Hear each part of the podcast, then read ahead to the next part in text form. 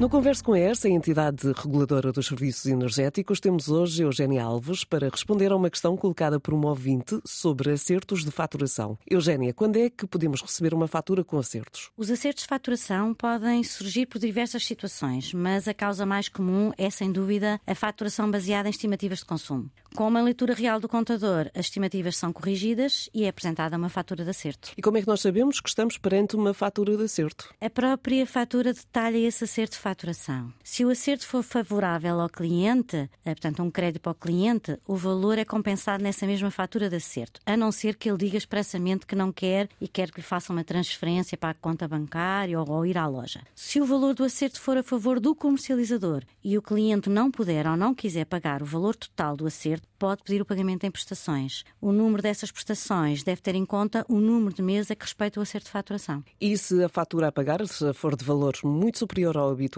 O cliente pode pedir que esse acerto seja pago em prestações. Com frequência, os comercializadores aceitam esse pedido. Mas existe uma regra especial. Se o acerto de faturação por estimativa resultar num valor muito acima do habitual, normalmente superior à média do consumo mensal que se verificou nos últimos seis meses, o comercializador deve logo à partida propor ao cliente um plano de pagamento em prestações, até ao máximo de 12 prestações. É claro que o cliente tem sempre a opção de pagar a totalidade do valor em dívida de uma só vez, basta dizê-lo. Mas no caso das prestações, é o comercializador que decide o número e o valor das prestações mensais? Existem regras. Talvez seja mais fácil explicar através de um exemplo. Vamos supor que o cliente pagou nos últimos seis meses o valor médio mensal de 30 euros. As prestações mensais terão o valor correspondente a 25% desse valor, que neste exemplo seria 7,5 euros. Se este valor fosse inferior a 5 euros, então o valor da prestação mensal passaria a ser de 5 euros, ou seja, há um valor mínimo para cada prestação, que é 5 euros. Obrigada, Eugénia. Lembramos que se tiver mais dúvidas sobre este tema ou sobre outros assuntos relacionados com a eletricidade, o gás ou a mobilidade elétrica,